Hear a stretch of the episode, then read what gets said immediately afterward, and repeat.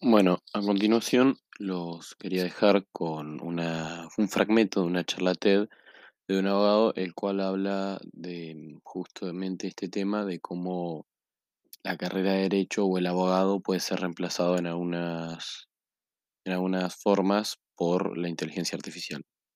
Sin embargo, vemos cómo determinadas irrupciones tecnológicas hacen que lo que era tradicional para nosotros de repente cambia. Y a veces ni siquiera somos conscientes de cómo ese cambio está operando.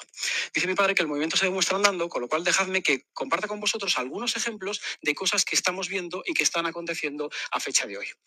Uno de los principales fabricantes eh, tecnológicos a, nivel mundial eh, lanzaba hace un tiempo eh, un software de inteligencia artificial llamado Watson. Watson tiene un primo jurista que se llama Ross y esa plataforma Rose eh, se dedica básicamente a lo siguiente, y es a dar solución jurídica a problemas que plantean los individuos.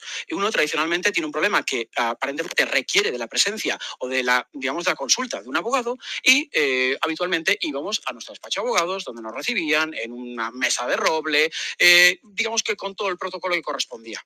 Eh, estamos viendo cómo precisamente este tipo de plataformas lo que hacen es que tienen un conocimiento embebido absolutamente gigante donde han ido captando toda la información jurisprudencial, de doctrina, de derecho positivo que ya existe, lo que hacen es que de alguna manera la aglutinan, la procesan y son capaces de responder con una fiabilidad enorme a las consultas que plantean eh, los clientes y los usuarios. Eso obviamente supone una disrupción, en tanto que de alguna manera vemos cómo el abogado de algún modo se ve desplazado o al menos parece que va a jugar un rol distinto.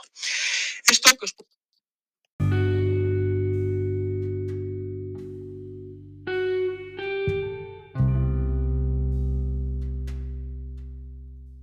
Otro ejemplo en el cual el proceso jurídico es reemplazado por la inteligencia artificial eh, que se nos presenta en nuestro día a día es cuando compramos un producto en internet y nos ya defectuoso o tan solo queremos cambiarlo.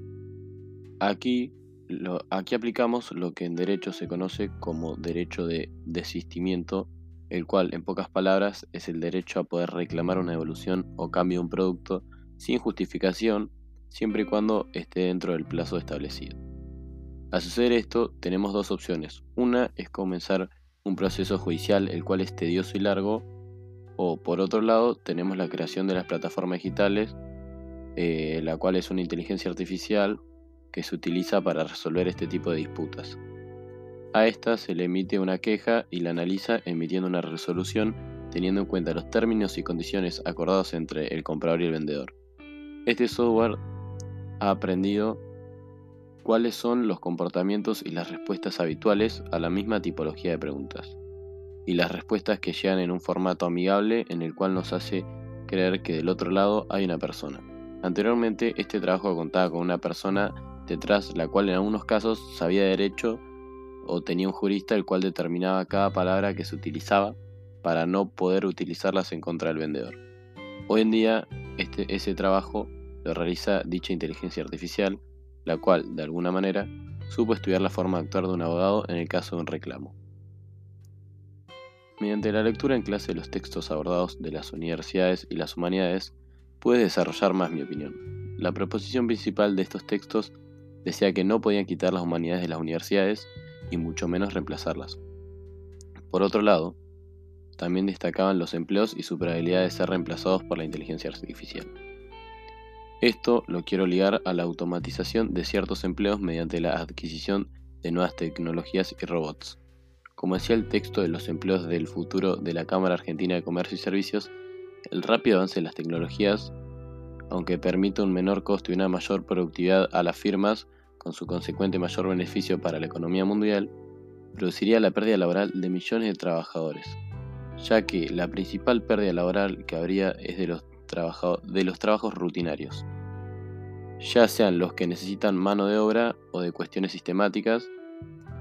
Por otro lado, de este texto nos muestra un cuadro que señala el porcentaje de determinadas profesiones y su probabilidad de automatización. Los que menos porcentaje tienen cuentan con los que menos porcentaje cuentan podemos encontrar a los cirujanos y a los abogados pero los que cuentan con un mayor porcentaje de automatización son los contadores y los cajeros.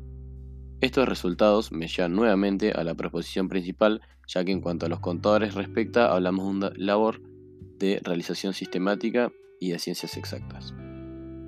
Para finalizar, gracias a lo, gracias a lo analizado anteriormente, podemos deducir que la inteligencia artificial reemplazará al humano en los labores de carácter objetivo y de materia exacta. Por ejemplo, los matemáticos, físicos, aunque también reemplazará caracteres exactos que se encuentran en carreras como la abogacía. Pero por otro lado, en los empleos de carácter humanístico y pensamiento subjetivo como, la, como lo son la filosofía y la abogacía, no serán reemplazados por una inteligencia artificial ya que seguirá requiriendo del pensamiento humano.